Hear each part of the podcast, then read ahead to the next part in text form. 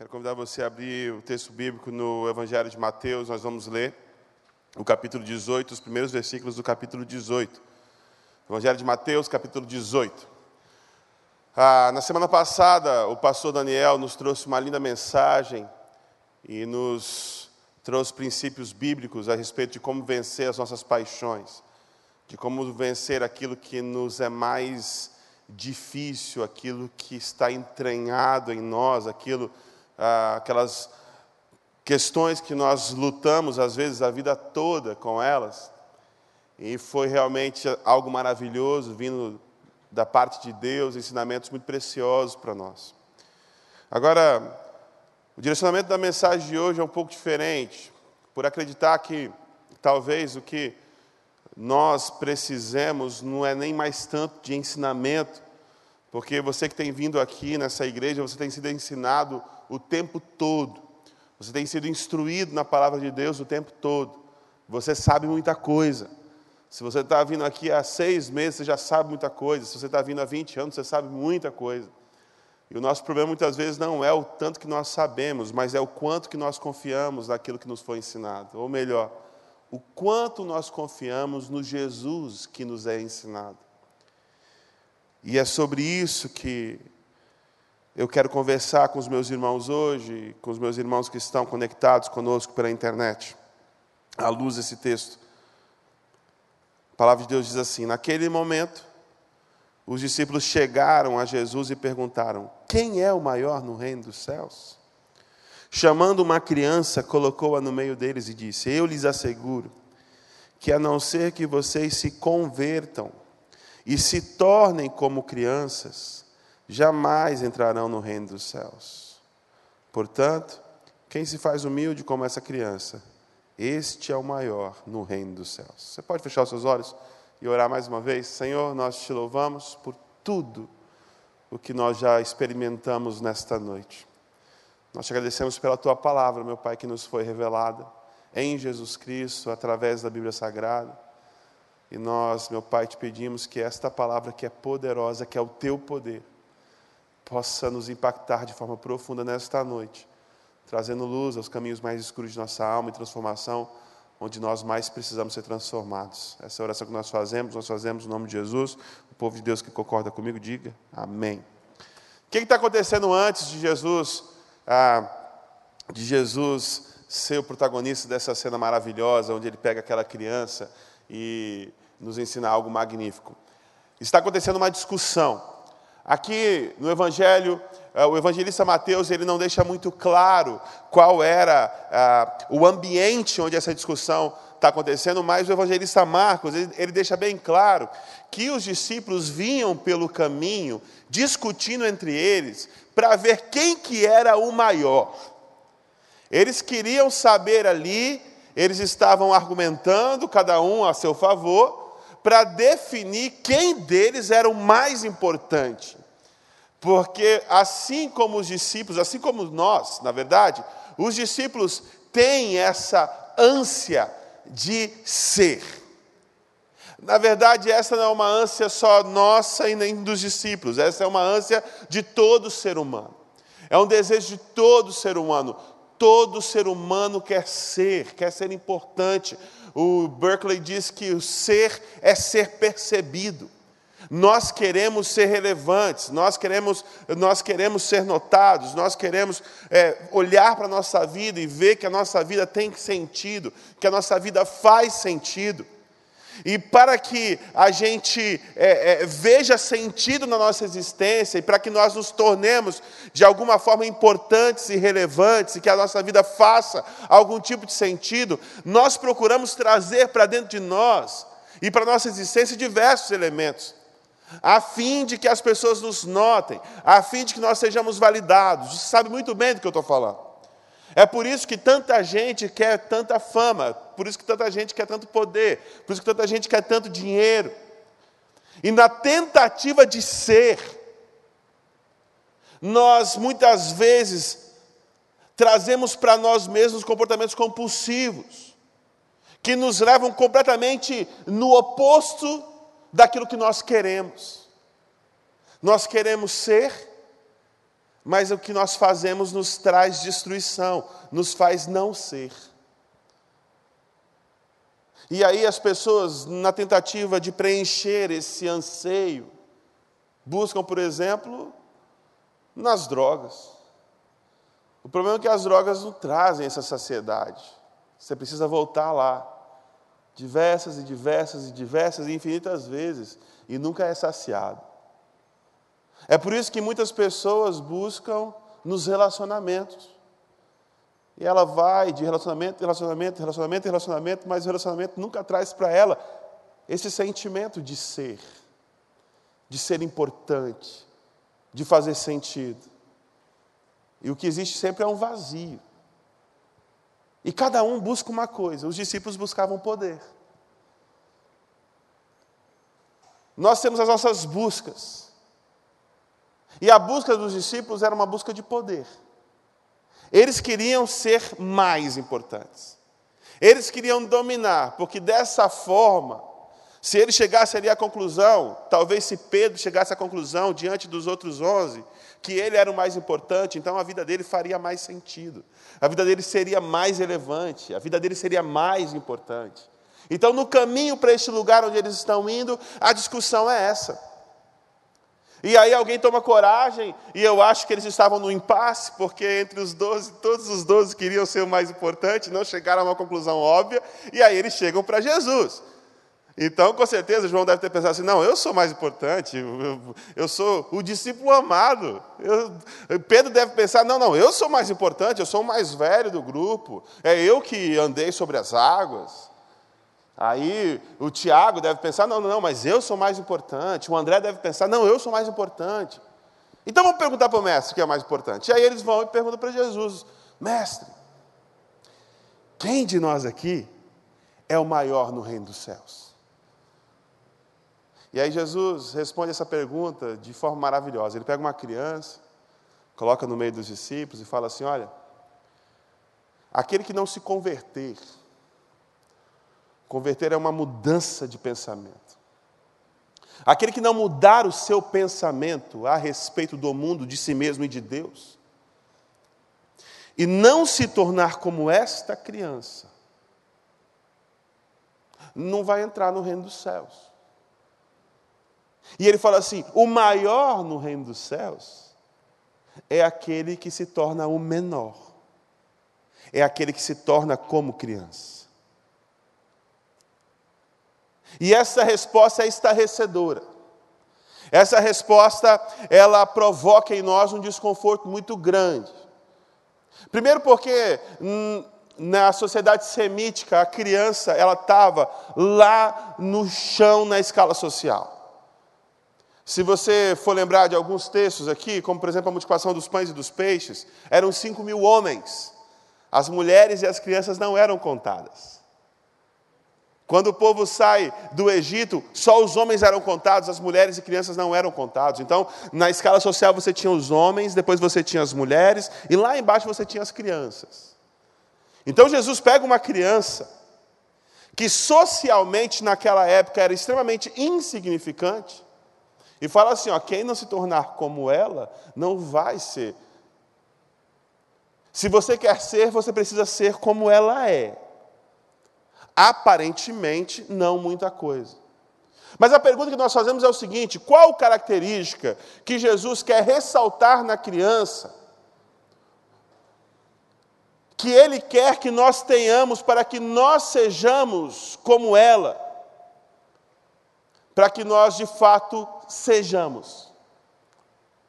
Para que nós, de fato, venhamos a ter sentido, venhamos a fazer diferença, venhamos a ser, de alguma forma, importante e relevante na vida e para a vida, nos outros e para os outros.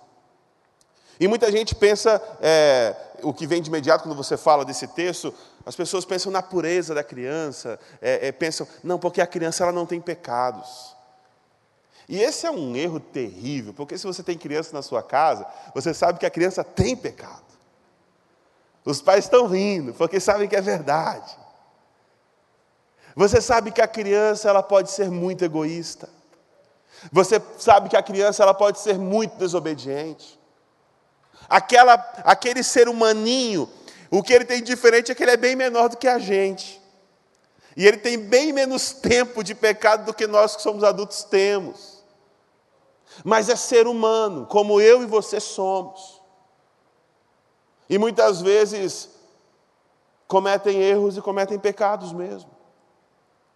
Porque são seres humanos. Mas a criança tem uma característica, e é justamente essa característica que Jesus quer ressaltar, e que é uma característica maravilhosa. A criança, ela depende, e ela sabe que ela é dependente, e ela não tem crise com isso. Jesus está falando para um povo que foi chamado de filho de Deus, um povo de Deus as crianças de Deus, os filhos de Deus, que é o povo de Israel, mas que esses filhos tomaram para si uma posição de independência. E por diversas e diversas e diversas e diversas vezes se desviaram dos caminhos do Senhor, achando que eles poderiam ser mestres de sua própria história, achando que eles sabiam o que era melhor para eles mesmos. A exemplo do filho pródigo, a parábola que nós todos conhecemos do filho que tem um pai na sua casa, mas mesmo tendo um pai na sua casa, ele acha que ele tem uma ideia melhor. Ele pensa que a vida da fazenda não é o melhor que existe. Ele pensa que a vida ao lado do pai não é a melhor coisa que pode existir. Ele pensa que lá fora existe algo melhor. E então ele abandona o pai, a sua casa e vai buscar esse algo que ele acha que é melhor. Ele se torna independente. E na sua independência ele encontra ruína e desgraça. Porque quando nós nos tornamos independentes de Deus, nós caímos em ruína e nós caímos em desgraça. Achamos que somos donos do nosso próprio nariz. Achamos que sabemos o que é melhor para nós. E se você já viveu alguma coisa assim, você sabe muito bem qual é o fim dessa história: é morte e destruição. Porque a palavra de Deus diz que é Deus que sabe os planos que tem para nós. A palavra de Deus diz que Ele que sabe o que é melhor para nós. Então, quando Jesus fala assim: quem não se tornar como uma criança, quem não se tornar como essa criança, ou seja, quem não reconhecer que depende, que depende do Pai Celestial, que precisa do Pai Celestial, não participa do reino. O filho pródigo, ele tinha um pai rico, ele tinha um pai amoroso, um pai compassivo, um pai que estava disposto a dar tudo o que aquele filho precisava. Mas quando se tornou independente, esse filho não participou dessas bênçãos. A independência nos rouba de desfrutar da maravilha que é ser filho de Deus. Tem muita gente que se diz filho de Deus, mas vive como se não fosse porque decidiu ser independente, decidiu que sabia o que era melhor. O pastor sempre nos conta que uma vez entrou um rapaz no gabinete dele, e o rapaz entrou e falou assim: Pastor, eu vou pecar, eu vou cair em pecado, não está dando mais. E aí o pastor perguntou assim: Mas meu irmão, você sabe que essa não é a vontade de Deus para você, não sabe? Ele sei que não é a vontade de Deus para mim. E por que você vai seguir esse caminho? Ele, porque eu quero. Essa é a independência. Vamos porque queremos. Vamos porque nós acreditamos saber melhor. E a criança, ela depende. Ela depende. Não sei se seu filho já se perdeu em algum lugar. Não sei se você já viu uma criança perdida num parque ou em algum lugar. A criança, quando ela se perde, quando ela não tem os pais dela, ela entra em desespero. ela entra em agonia porque ela sabe que a vida dela depende dos pais. Ela sabe que é o pai que dá a proteção, é a mãe que dá a proteção. Ela sabe que é o pai e a mãe que dá o alimento. Ela sabe que é o pai e a mãe que dá o abrigo. Ela sabe que é o pai e a mãe que dá o afeto. E é por isso que as crianças, quando se perdem dos pais, ou dos seus responsáveis, sejam os tios, os avós, ou alguém, outro da família, ou que não seja da família, mas que assumiu aquela responsabilidade, as crianças se sentem completamente indefesas porque elas dependem, e assim devemos ser nós em relação ao nosso Deus, devemos depender dEle. E não buscar desesperadamente essa independência que só nos leva para desgraça e para destruição. E a criança ela não, ela não apenas depende, mas a criança ela vai além, ela confia. E isso é muito importante porque a confiança não é apenas crer. Porque a maioria das pessoas crê em Deus. Se eu perguntar aqui, eu eu tenho quase certeza que a maior, a quase 100% do auditório eh, vai dizer que sim, eu creio em Deus. E quando você faz pesquisas, você percebe que apesar do ateísmo ter crescido muito, a maioria das pessoas elas creem em Deus. Elas acreditam em Jesus. Mas acreditar em Deus não é o suficiente. Porque acreditar em Deus Crer em Deus é um exercício racional. Acreditar em Deus vem de um exercício que nós fazemos com a nossa mente. É um exercício racional. Agora, confiar em Deus é um exercício relacional. Percebam que existe uma diferença. Crer em Deus é um exercício racional. Eu analiso, eu estudo e eu chego à conclusão de que existe realmente um Deus. O Felipe Pondé, o Luiz Felipe Pondé, que vai estar numa live muito em breve com o nosso Felipe, o Pondé é alguém, um filósofo que ele era ateu e ele chegou à conclusão de que de fato existe um Deus. Que existe um Deus. Só que a confiança é um passo além da crença. A confiança vai além do acreditar.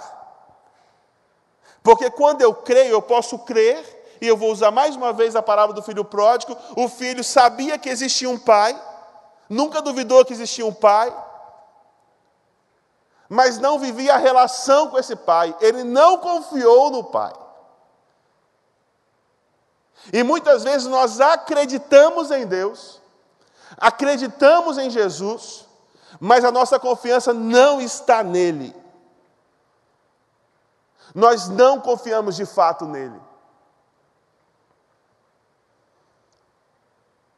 É por isso que no início da mensagem eu disse que talvez o mais importante não é aprender e aprender e aprender mais, mas é confiar naquilo que nós aprendemos e confiar no Jesus que nos é ensinado.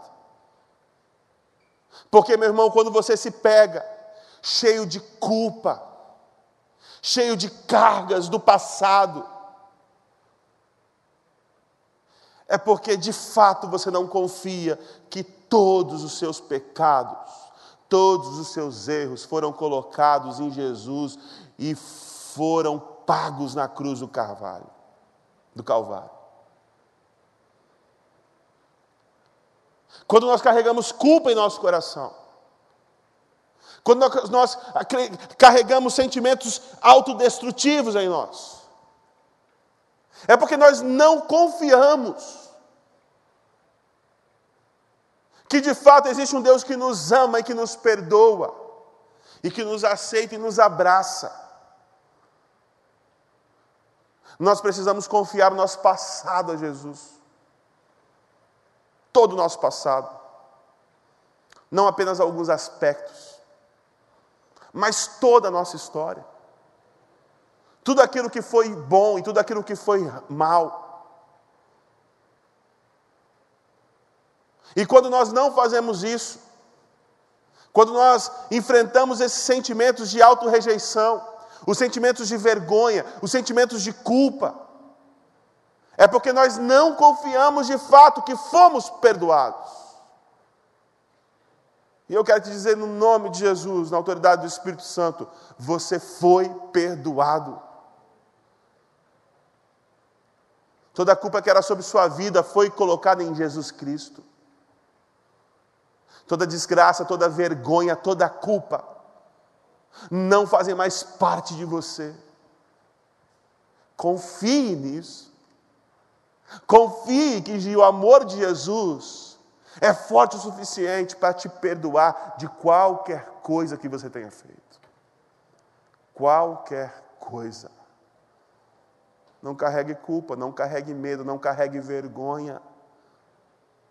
Porque quando nós carregamos isso, nós estamos duvidando do poder de Deus. Nós estamos duvidando do seu amor por nós. Nós estamos duvidando que o sacrifício de Cristo na cruz é suficiente. O que Jesus nos convida a fazer é confiar, como uma criança confia. Confie o seu passado, confie o seu presente, confie o seu presente. Tem tanta gente que não confia o seu presente a Deus. E você sabe o que revela uma pessoa que confia o seu presente a Deus? Um coração grato. Um coração grato. Eu quero compartilhar com vocês uma experiência que para mim foi extraordinária. Ontem, na verdade não ontem, essa madrugada, eu não estava conseguindo dormir, já era umas duas horas da manhã. Eu falei assim: eu vou ler. Eu vou ler um pouco. E eu fui eu estou lendo um livro do Brennan Manning chamado Confiança Cega, um livro maravilhoso. E o Senhor falou comigo muito através daquelas, daquele, daquele, daquela leitura. E tem um capítulo que ele fala justamente sobre isso, sobre o sinal de um coração que confia é a gratidão. De alguém que confia o seu presente nas mãos do Senhor. E naquele momento eu me senti impelido pelo Espírito a fechar o livro e agradecer a Deus. E eu comecei a agradecer a Deus, meu irmão, mas por tudo. Por tudo. Eu agradeci a Deus pelo ar-condicionado que estava ligado, que estava fazendo aquele ambiente tão confortável. Eu estava na sala da minha casa. Eu agradeci a Deus pelo sofá confortável que eu estava deitado nele. Agradeci a Deus pela coxa que estava me cobrindo, me fazendo o corpo ficar mais confortável ainda. Pelo travesseiro que eu estava deitado, eu agradeci a Deus pela luz elétrica lá em casa que fazia aquela lâmpada é, brilhar, e no mesmo, no meio da escuridão que à noite eu conseguia ler. Agradeci a Deus por aquele livro que eu tinha, agradeci a Deus pelo autor daquele livro que estava tanto me abençoando, agradeci a Deus por aquele momento maravilhoso. E eu comecei a agradecer, meus irmãos, e o meu coração foi sendo tomado por um sentimento maravilhoso. E eu fui lembrado pelo Espírito de Deus que alguns anos atrás. Eu também tive uma experiência parecida com essa, só que as circunstâncias eram completamente diferentes. Eu entrei num, num apartamento vazio, na maior tragédia que já aconteceu na minha vida, e eu me vi só. Eu me vi no apartamento que estava em obra, não tinha um eletrodoméstico sequer, não tinha uma geladeira sequer. Eu dormia num colchonete no chão, mas eu tinha um ar-condicionado e eu lembro que eu fiquei tão feliz porque aquela noite estava muito quente. E no meu colchonetezinho no chão, eu fui tomado de uma sensação de gratidão a Deus e eu comecei a agradecer, Senhor, muito obrigado por esse colchonetezinho que eu estou deitado em cima, por esse ar-condicionado. Alguns meses depois, nem o ar-condicionado mais eu tinha, era um ventilador. E eu continuei agradecendo a Deus, Senhor, muito obrigado por esse ventilador. E eu fiquei pensando ontem, que não depende da circunstância um coração grato. Porque tem muita gente que tem muita coisa e não é grato por nada. E tem gente que tem pouquinha coisa e é grato por tudo. E eu fiquei pensando, se eu não tivesse isso tudo, e se eu tivesse lá fora ao relento? Eu pensei comigo, eu ia agradecer a Deus pelas estrelas. Ia agradecer a Deus pelo, pelo fôlego que ainda tenho nos meus pulmões. Meu irmão, não importa qual seja a situação, existe sempre motivo de gratidão. Nesse livro que eu estou lendo, tem uma cena muito interessante, que uma senhora está hospitalizada e ela perdeu os movimentos dos pés e das pernas. E aí uma menina que sempre visitava ela, ouviu da boca dela, ah, eu sou tão grato a Deus porque eu posso, eu posso mover o meu pescoço. Aí a menina falou assim: Mas e quando a senhora perdeu o movimento do seu pescoço? Ela, ah, eu vou ser grata a Deus por poder falar com você. E a menina falou assim: Mas e se a senhora perder a voz? Ah, eu vou ser grata a Deus por ver você. Mas e se a senhora ficar cega? Aí ela fala assim: Eu vou ser grata a Deus por você vir me visitar. Não depende da circunstância, depende da condição do coração. Um coração que confia o presente a Deus é um coração grato. Confie o seu passado a Deus, confie o seu presente a Deus e confie o seu futuro a Deus. Confie o seu futuro a Deus. Se você tem um filho pequeno na sua casa, eu tenho certeza que seu filho não fica guardando o almoço para o outro dia. Ele come o almoço daquele dia sem se preocupar, porque ele sabe que amanhã tem mais. Ele nem sabe de onde que vem, mas ele sabe que o pai e a mãe vão prover. É essa a confiança que Jesus nos convida a ter. É a confiança da criança, que sabe que o pai está protegendo, que sabe que o pai está cuidando. Eu acho lindo quando eu vejo, por exemplo, nas ruas do Rio de Janeiro, movimentadas, um pai ou uma mãe passeando com a criança no colo e a criança dormindo. E eu fico pensando, gente, é uma das cidades mais violentas do Brasil. Está um sol quente, escaldante. Está um barulho muito grande. Mas a criança está descansando nos braços do pai. Sabe por quê? Porque ela confia. Ela confia que aquele pai e aquela mãe fazem qualquer coisa por ela. Ela sabe que ela está segura nas mãos dos seus pais. Você está seguro nas mãos do seu Pai Celestial. Confie nele. Descanse nele. Entregue tudo a Ele. O André falou desse caso trágico, trágico, do Caio. E ele contou esse testemunho lindo da mãe do Caio, a Ruth. E é um exemplo de quem confia em Deus. Confiar em Deus não é fechar os olhos para a desgraça. Não é ignorar que existe o um mal. Não é ignorar as tragédias e as catástrofes mas é no meio do caos fazer como essa mãe faz. E é fazer como Jesus fez. Na cruz do Calvário, no meio da escuridão, no meio da morte, no meio da dor. Jesus confia, ele fala: Pai, entrego a ti o meu espírito. Que no meio do caos, meu irmão, que no meio da tragédia, que quando você não tem a clareza na sua vida, quando tudo parecer inseguro e obscuro, que você tenha a confiança que uma criança tem. Que você tenha a confiança que Jesus tem. Pai, entrego a Ti o meu espírito. Um teólogo vai na casa dos moribundos em Calcutá passar três meses, onde trabalhava ali, onde servia Madre Teresa de Calcutá. E ele chega para a Madre Teresa de Calcutá e ele fala assim: Ore por mim.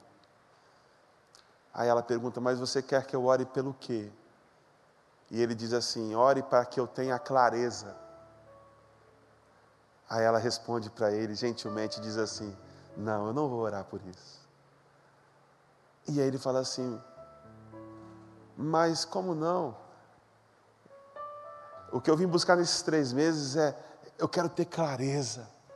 E eu vim aqui porque eu vejo que a senhora é alguém que eu acho que tem essa clareza para prosseguir.